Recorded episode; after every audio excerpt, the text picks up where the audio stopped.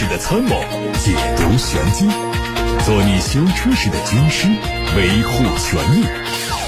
做你开车时的朋友，分享乐趣。调频九二七，傍晚六点半，董涛说车，只和车友在一起。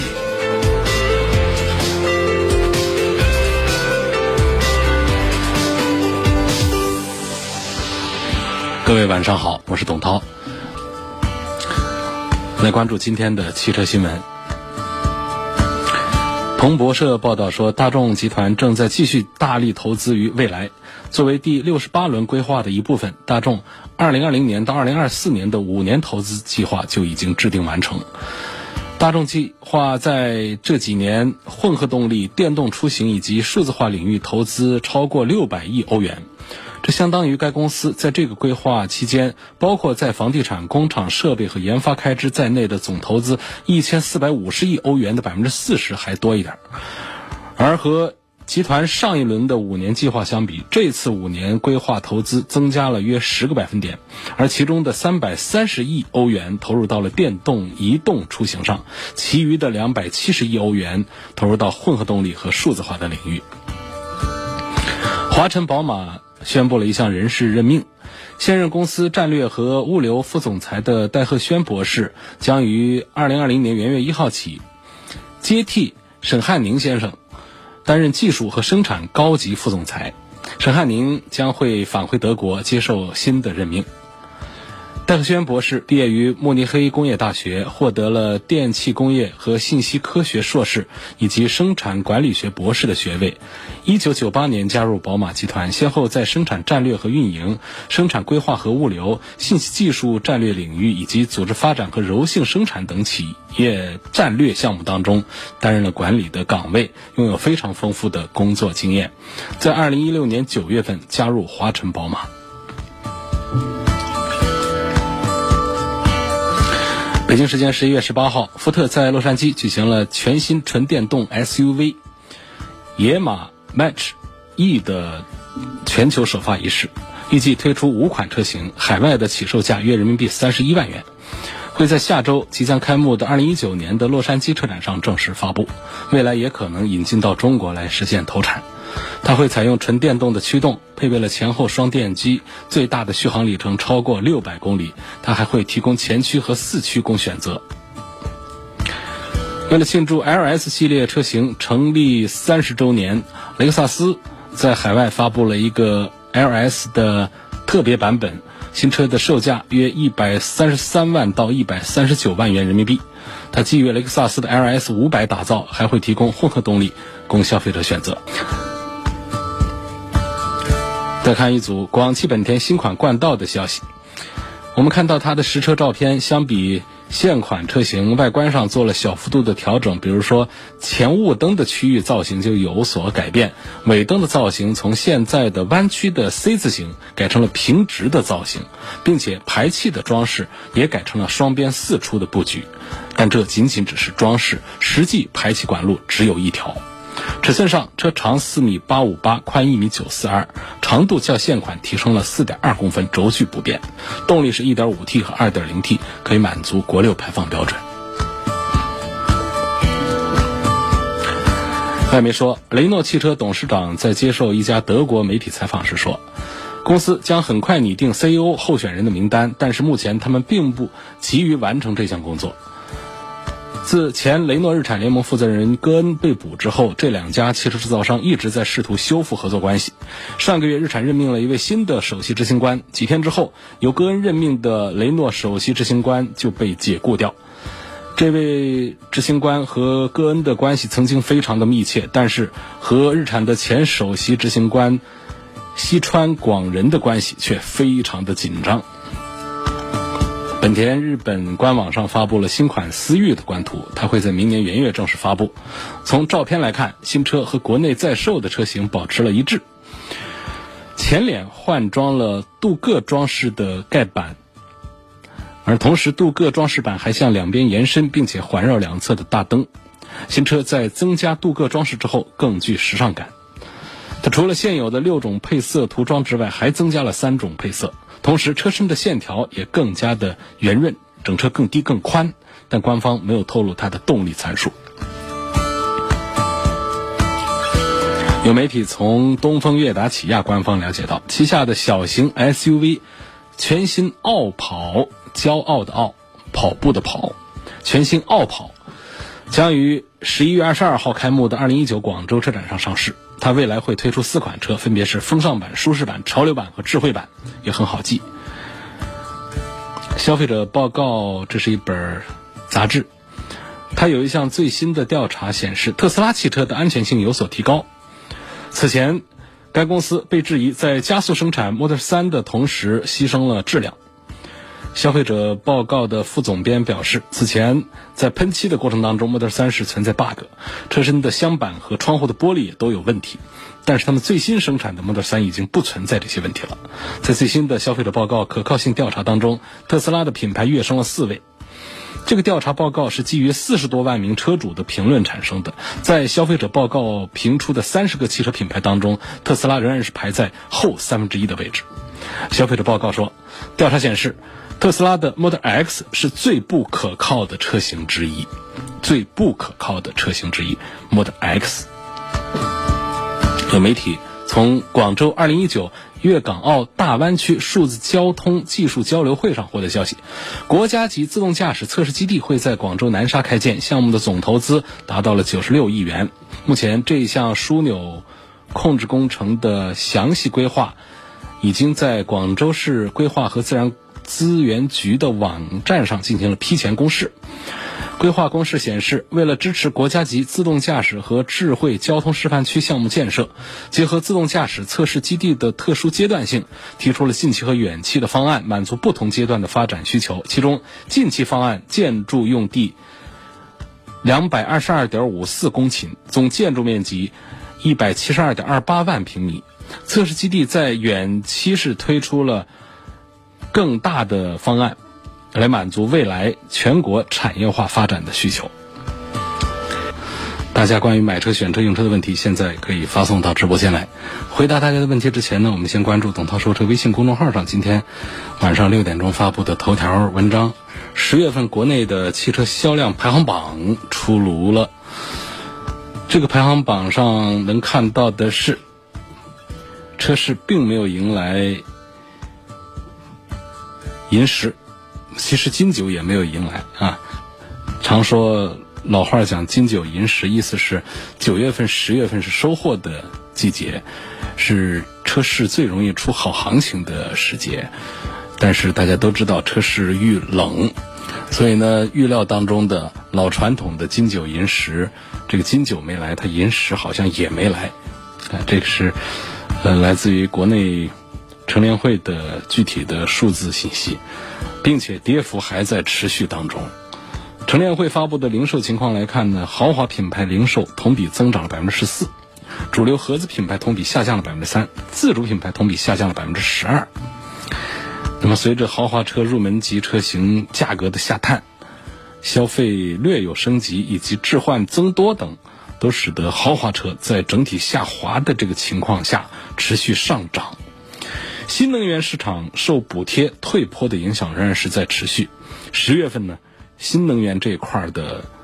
跌幅是进一步的扩大到了百分之四十五。有一些具体的车型的消息跟大家简单分享一下，因为详细的图文呢，大家可以上董涛说车微信公众号来看今天的头条。说轩逸夺冠，捷达是被玩死。啊，十月份呢，轿车市场销售是八十九万多辆，下跌了百分之十一点六。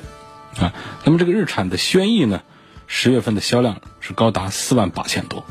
这在很多车型的混战当中啊，是一举夺了魁啊。它在八月份呢，这个轩逸在八月份就夺得了今年的第一个销量冠军，十月份再次的登顶到榜首。那么这个大众的捷达呢，独立成一个品牌之后，这个销量就让厂家很尴尬呀。十月份它有一个小车叫 VA 三。只有三千六百多辆，那么当初，呃，方头方脑的这捷达的销量，在停产之前的捷达的销量，那比这个要多多少呢？就是现在的新的这个捷达品牌下的 VA 三的销量只有当初捷达销量的五分之一，所以好好的一款神车啊，就这样是这个被大众亲手给给给给玩死了。嗯，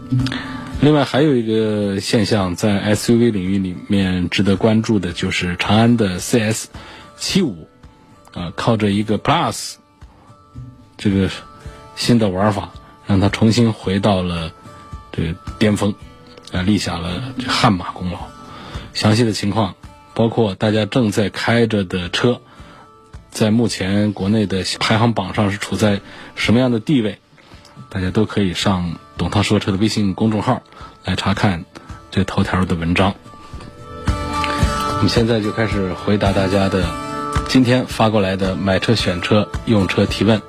大家问题是可以通过八六八六六六六六发布，也可以通过董涛说车微信公众号，或者是董涛说车的微博来提问。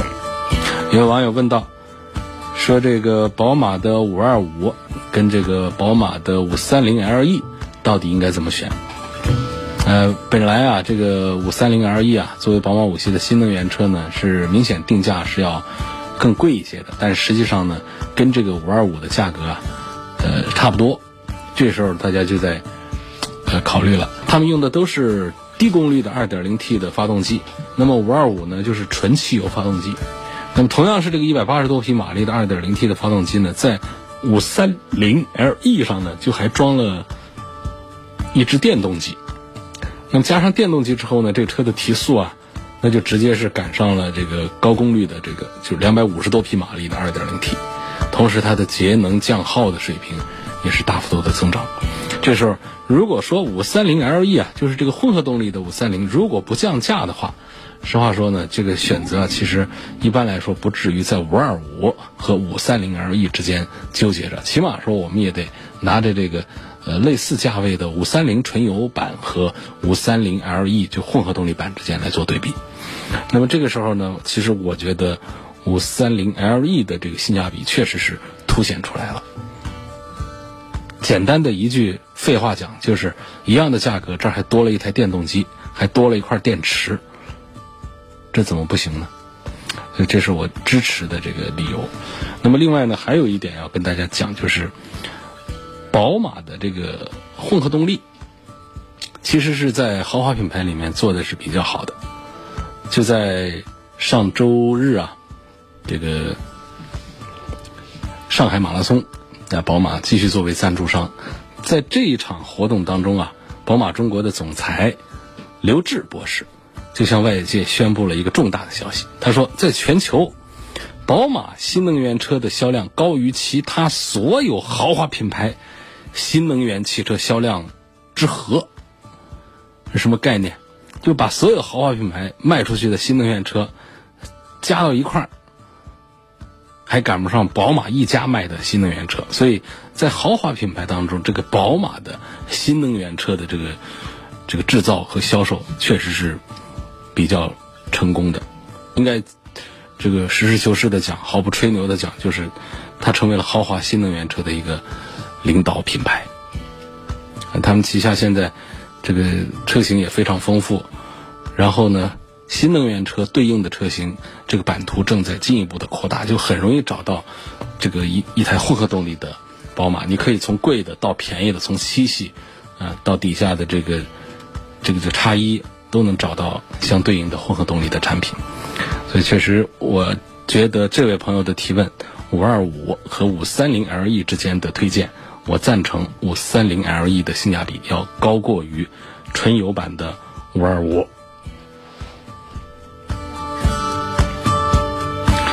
继续来看到来自微博上的提问，董涛说车微博在今天六点半钟刚刚发布的周二直播互动帖，互动帖底下的评论栏里面的第一条评论，有位网友的名字叫加州旅馆，他问：换高流量空滤是不是都能略微的提升马力呢？比如说美国的 KN 或者台湾的 MW 这些可以提高进气流量和速度。但有说现在啊，电脑控制喷油量，增加进气量并不会带来马力的提升。就问这个高流量的空滤到底它有没有提升马力的功用？呃，发动机的工作原理呢，就跟我们人的这个工作原理其实是一样的，就是我们在运动当中是需要呼吸，要呼进氧气，这个大口喘气，就是为了应对我们更大的这个心肺消耗。啊，这个能量消耗的过程当中，我们需要大量的氧气进入血液，所以在汽车上也是一样的。汽车在这个做工的时候呢，是需要氧气，呃，这个参加燃烧。那么进气量如果说不够大的话，你的排量再大也是白费。所以说进气量扩大之后，肺活量增大了，进气量大了之后，这个车的这个动力确实是会有进一步的提升。呃，那么高流量的空滤，在应该是还要再配合一些电脑控制方面的一些改造，才会让这个车的动力提升做的比较的完善。如果你单纯的把这个高流量的空滤放上去的话，实际上对于动力的提升是并不明显的。就像这个这位网友自己留言说到的，就是电脑它会测算你的进气的这个。进气量包括喷油量和车辆的这整个工作状态，电脑有一套自动化的管理流程，最后来决定在什么样的速度和什么样的驾驶的这个模式下，我给你这个喷进多少的这个燃油。所以你单纯的就换一个高流量的空滤，甚至你把空滤拿了扔掉，那恐怕这个提升动力的效果它都不明显。也包括说我们换这个排气，有的时候换了排气，这车子就明显。呃，低速的这个慢了，但是高速的这个动力就更强了。实际上，这种呃效果差别都不是太大。那真正大的还是改变它的电脑控制系统，就是俗话说的刷机啊，刷掉它的这个电脑的这个软件，才会有比较明显的提高。但是说刷软件，它独立的刷软件还是要注意。第一个，我觉得目前市场上啊啊比较可靠的这个刷法并不多。另外呢，就是刷了之后呢，还是有其他的一些破坏性的一些副作用，包括影响我们车上的其他的程序，包括影响我们的这个电器的使用等等，这种概率都是有的，并且中间还找不到纯粹的那种明显的关联和规律，哎，它会出现一些让你觉得很很匪夷所思的这种不好的影响。呃，就是刷的不好就会出现这种情况。另外呢，就是刷完了还得，如果你刷的比较大的话，实际上还要对发动机的其他的一些硬件做相应的改进。那么这一套综合工程下来，我们就讲就不是随便一个地方说我做了一个刷电脑程序的一个代理，于是这地方就可以很可靠的来让你的动力进行一个明显的提升的。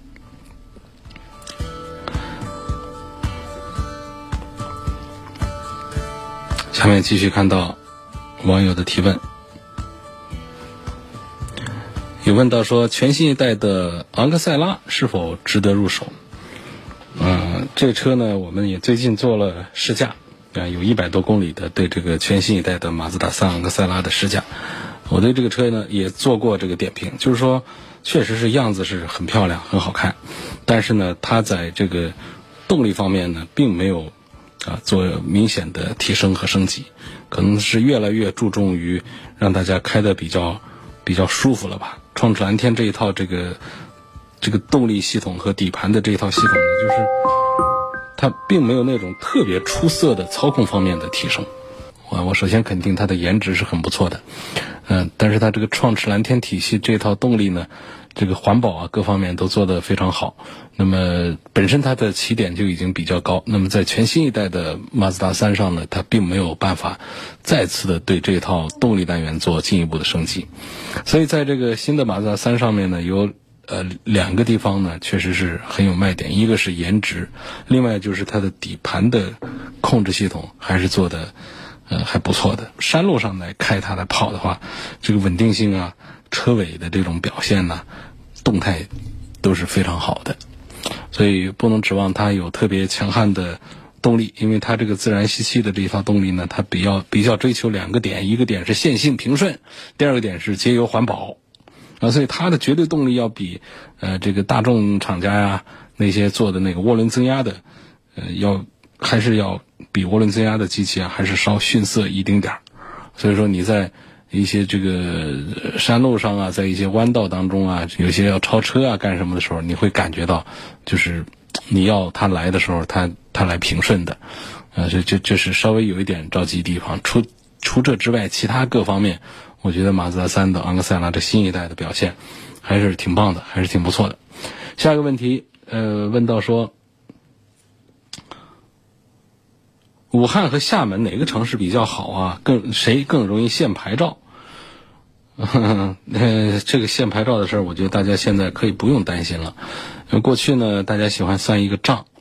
说一个城市从人口规模到机动车的这个数量之间呢，会有一个平衡点，打超过了这个平衡点之后呢，通常政府就会采用一种限牌照的这个形式。来确保大家在道路上行车啊，有一个相对讲不是那么的越来越糟糕的一种交通拥堵的环境，啊，这是限牌限号的这个这个这个政策的一个初衷。但是呢，在去年到今年呢，呃，政府相继的出台了一些这个办法，有一些声音就指出，我们应该是要用更科学的手段来疏导。而不是一味的一刀切的堵，这个限呢其实就是堵的一种形式，而疏导呢就是一种引导。比方说，通过教育啊，通过这个提高这个公共交通工具的这个覆盖呀、普及啊，来让大家有选择的，既能方便出行，而又可以自动的放弃机车。就不至于说我放下车不开，结果我头疼要死，我出门特别麻烦，所以这就说明这个疏导工作没有做好。所以，那么政府出这样一个声音呢，一是我们现在的这个经济环境其实是应该进一步的在鼓励大家消费的，本身这个经济形势就压力比较大，应该是鼓励大家消费的。那么你这时候你再把大家这个汽车的这个消费一个城市一个城市一刀刀限下去，这可能各地政府啊，它。推动这个政策的本身的内部的动力，它都不是很足够，就缺乏理由。所以我认为呢，不管是从这个呃北京中央那边啊出的一些政策、一些声音来说，还是从这个各地方政府考虑到这个地区的这个消费环境、经济增长这方面来说，我认为短期内大家就不用太担心，说我这城市是不是又会出现这个限牌？那这个限牌的主要意思就是。说像这个北上广深杭啊一样，他们你要买一台车必须得摇号，摇到了资格，你才能去啊，或者说拍卖等等这样的形式，你拿到了这样的这个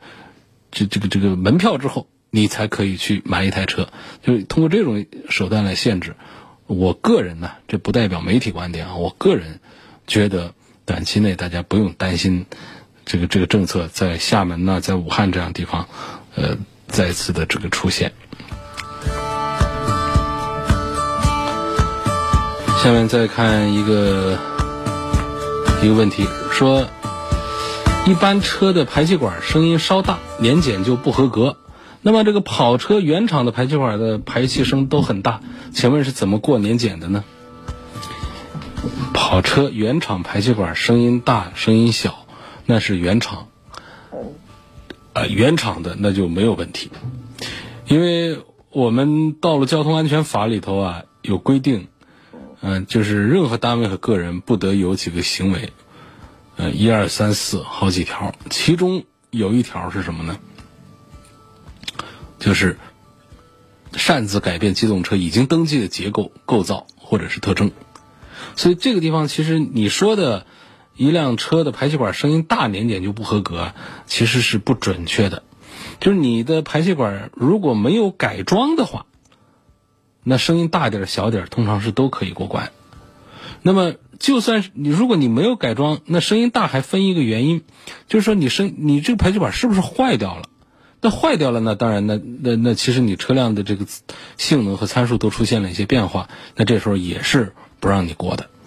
你的排气管是好的。只是声音稍微大一点的话，这种年检是可以通过的，是没有问题的。所以说改装这个事儿，它就是看各地这个年检线呢，它是不是要求比较严格。有一些呢，这个轻微的改造啊什么的也都让你过了。嗯，但是呢，从上纲上线从道路交通安全法上来讲，这车的结构是不能随便改的。结构包括了什么呢？包括了车身颜色，你不能瞎变，变可以重新换一个登记本，那这个行车本，长宽高这几个硬性标准，发动机的相关的参数。所以说，你就是说我刷个电脑，实际上这个你改变了发动机的参数的话，你这个车子都是非法上路的啊。所以发动机的排量。和这个相关的技术参数都不能改变，啊，像，也加装天窗啊、改排气管啊这样的一种情况，有一些车主也做了。实际上，包括换轮毂、改包围这些，呃，有有很多的这个事儿，实际上年审它都是可以不让你过的，只能是看各个这个检测线要求是否严格。反正法规是有的。我名下有两台五座蓝牌照的车，我现在想把他们的车牌照互换掉。呃，但这两辆车的保险和年检时间呢、月份呢，它都不一样。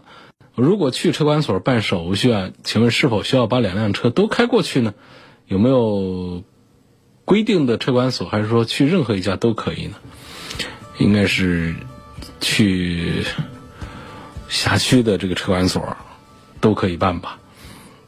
这个情况呢，应该是在今年刚刚推出的一个新的规定，呃，也是。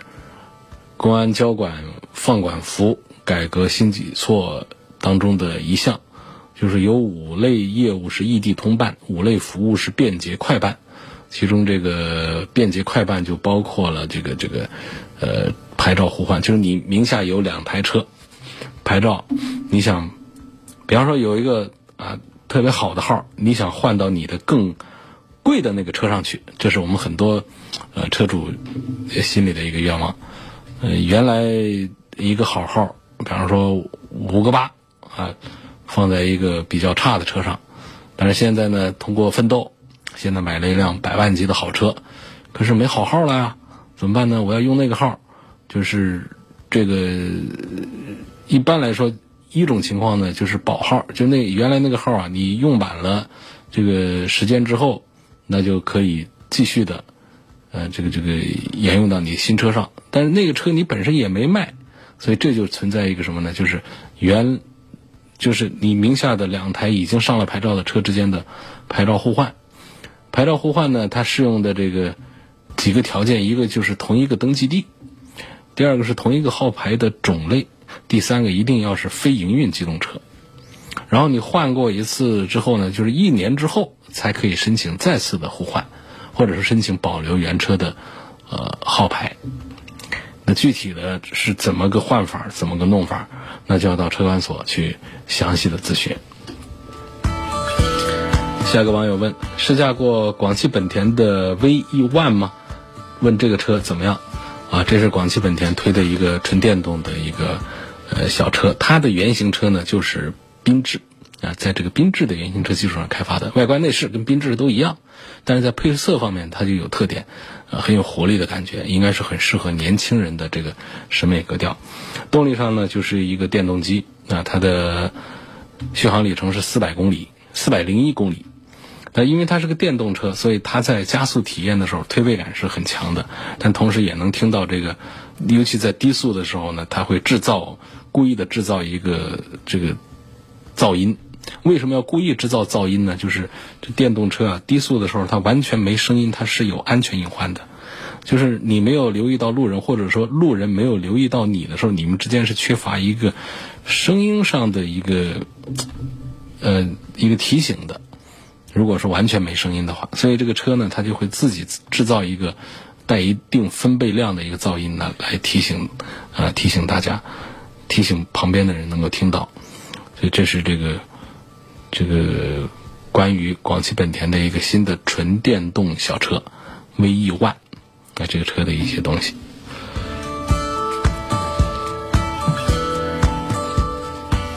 下一个问题说，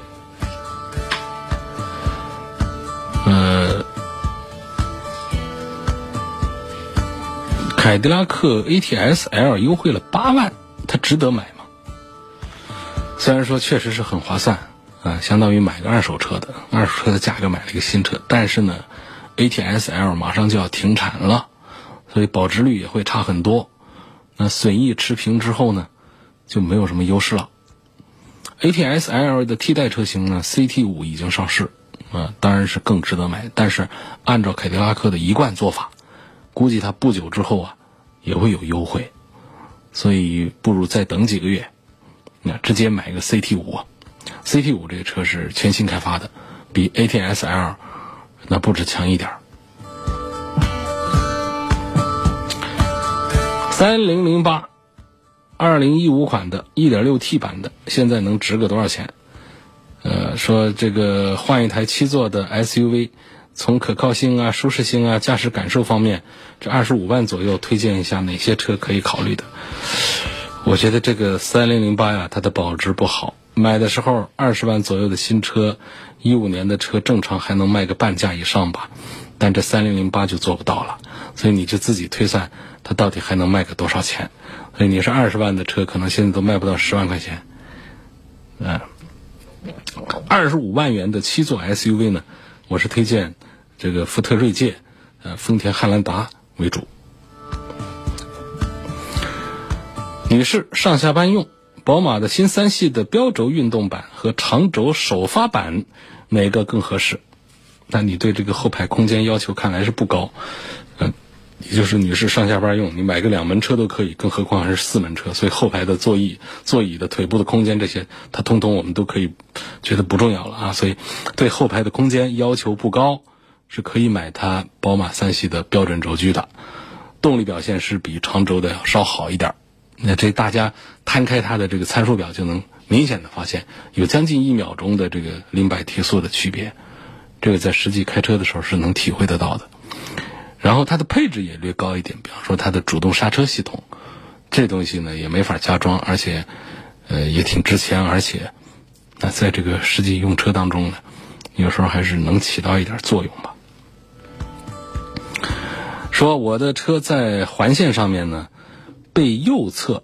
行驶的车压到一根一米左右长的钢筋，钢筋蹦起来砸到了我的车，我的右侧后视镜掉了，引擎盖是打了一个坑，大家明白这意思了吧？脑补一下形象，在环线上开车走好好的。旁边有根钢筋飞起来，把自己车给砸了。这钢筋是怎么飞起来的？它不可能自己飞起来，它是被另外一辆车压了，这钢筋就弹起来了。啊，就问这么一个事儿。他到了武汉市的桥口交通大队的事故科报案。呃，事故科说这属于意外，不属于事故，对方车辆没责任，要么找路政，要么自己报保险。啊，他就问。说这种情况是不是只有自认倒霉呀？没有人负责。如果当时有人受伤，是不是也得自己承担呢？保险我是可以出啊。我就想明白这样的事儿是哪一条法规说只能自己承担的？呃，这个的确，它就是属于意外。它的意外程度呢，跟大风刮倒了树差不多的性质。据说。据说是昨天晚上，呃前前天晚上是是起了大风吧？你说是有八级大风，有一些树在在武汉城区，说有些树都被拔起来了。如果他伤到了车，这事儿呢，我们找谁去？那这就属于是这个天灾，这是意外。呃，我我我我觉得这个还有一些情况呢，它比方说像冬天的时候，呃，在武汉呢。曾经有过这个天津洲大桥上那个斜拉索上有这个这个冰棱子，呃，它它掉下来，它它掉下来就砸了一些车。那当时说这个事儿应该怎么办？它属于是没有第三方责任的，所以这保险公司呢，它赔不赔这就是一回事儿，呃，除非你买了这个特殊的这种险。那么还有一种说法呢，这个得找谁呢？这个得找这个大桥的管理方，因为你没有及时的把那个呃冰棱子把它给打下来，所以说这你有责任。但这些东西啊，它它都是很难把它说得清楚的。好，我们回到这个事儿上来讲，确实这根钢筋呢是被别人车压起来，但是别人车呢，它本身你找不到证据证明他是故意的。来伤害你，所以他也是不小心。那么这个事情呢，他就没有具体的责任人。啊，所以他就跟这个大风刮倒树是差不多的性质的。呃，关于说哪一条法规规定只能自己承担这个事儿呢，它不是这么讲道理的，它道理应该是顺着讲，就是说没有如果没有法规说只能自己承担，就是说虽然说没有法规说只能自己承担，但是法规规定有责任方之外的情形，它都属于自己承担风险的范围。话有点绕，重说一遍啊，就听明白了。法规规定有责任方之外的情形，都属于自己承担风险的范围，所以法规它不必要一条条列出来哪些属于自己承担，走路崴脚了属于自己承担，上台阶把膝盖碰了属于自己承担，吃包子烫了背属于自己承担，这是不可能的。他只会把属于有责任方的情形把它规范出来，剩下的就属于自己承担风险的范围了。